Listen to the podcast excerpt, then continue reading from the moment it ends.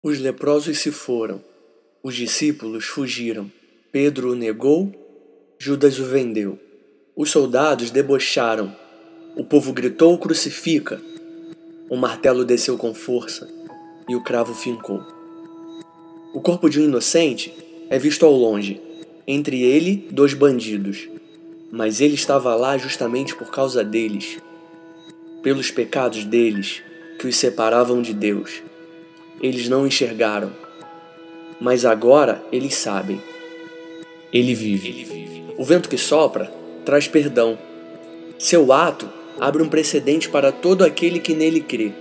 Não existe o tarde demais para eles, nem para mim e nem para você.